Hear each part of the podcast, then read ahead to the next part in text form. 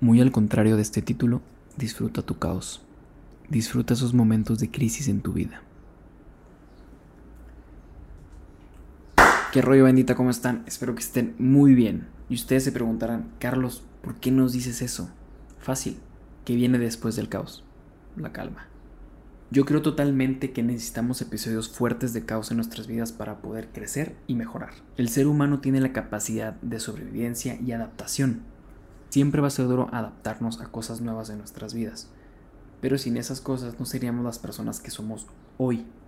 Simplemente no evolucionaríamos. Y para este tema existen dos teorías de las matemáticas y una ley de la termodinámica que me gustan mucho. Si las aplicamos a la sociología, cobran mayor sentido. Estas dos teorías son la de la catástrofe y la del caos. Y la ley sería la segunda ley de la termodinámica, que dice algo así. La cantidad de entropía del universo tiende a incrementarse con el tiempo. En resumen, paso por paso. Uy. Empezó el caos. En resumen, paso por paso. La teoría del caos nos habla que en sistemas dinámicos complejos una pequeña variación inicial con el tiempo dará resultados completamente diferentes muy parecido al efecto mariposa. Y la teoría de la catástrofe nos dice que la Tierra y los organismos se formaron gracias a eventos catastróficos como terremotos, tsunamis, los meteoritos, etcétera, etcétera. La ley de la termodinámica, como les digo, habla del nivel de entropía del universo, cómo tiende a incrementarse con el tiempo. Pero para entender esta teoría hay que saber qué significa entropía. En pocas palabras, se denomina entropía a la magnitud física que se encarga de calcular el desorden o el caos que existe. Entonces, poniendo la ley en contexto, sonaría algo así. La cantidad de caos o desorden del universo tiende a incrementarse con el tiempo. Hasta ahorita las únicas que cobran sentido entre sí son las dos teorías. Pero, ¿qué pasaría si te digo que entropía viene del griego que significa evolución? Ahora ya todo tiene más sentido, ¿no? El caos está necesario en tu vida para poder crecer, madurar y evolucionar. ¿Por qué crees que tus abuelos son tan sabios? Porque todos esos momentos de caos o crisis los hicieron llegar al punto donde están hoy.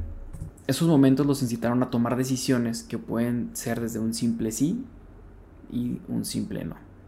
¿Qué hubiera pasado si en vez de elegir la carrera que estudias hubieras escogido otra carrera? toda tu vida hasta este preciso momento sería totalmente diferente. Ahora te das cuenta por qué es tan importante el caos en tu vida y en el universo.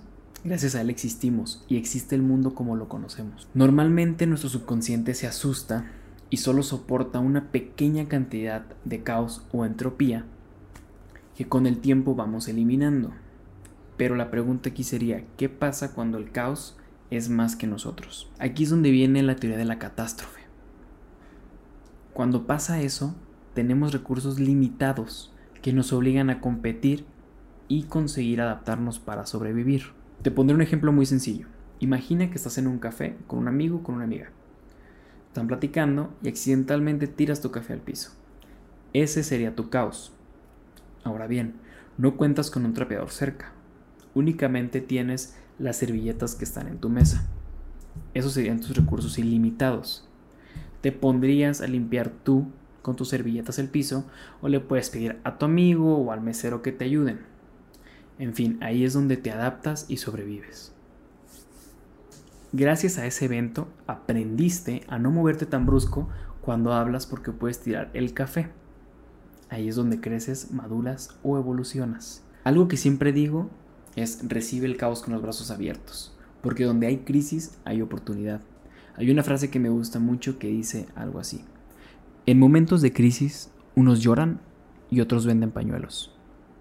Para que te quede más claro, en la pandemia del 2020, el mundo entró en crisis. Mientras unos estaban desesperados comprando papel higiénico, otros vieron la oportunidad y vendieron cubrebocas. se dieron cuenta? Recuerda siempre esto, crisis es igual a oportunidad. Entonces no te estés abrumando porque vienen cosas feas en tu vida. Al contrario, alégrate y piensa qué variables u oportunidades puedes sacar de ahí para poder crecer y madurar.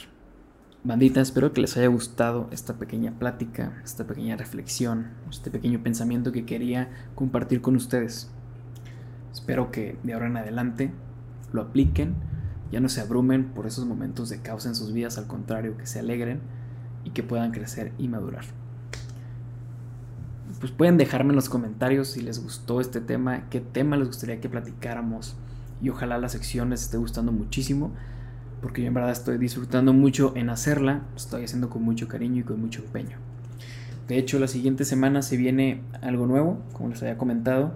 Quiero hacer una sección de entrevistas aquí mismo en Ejecuta, que va a constar de gente pues que la rompió, que ya está en otro nivel, y gente con mortales como ustedes y como yo, que estamos tratando de romperla poco a poco. Es gente que yo admiro, gente con la que quiero platicar, gente con la que quiero absorber sus ideas, sus virtudes.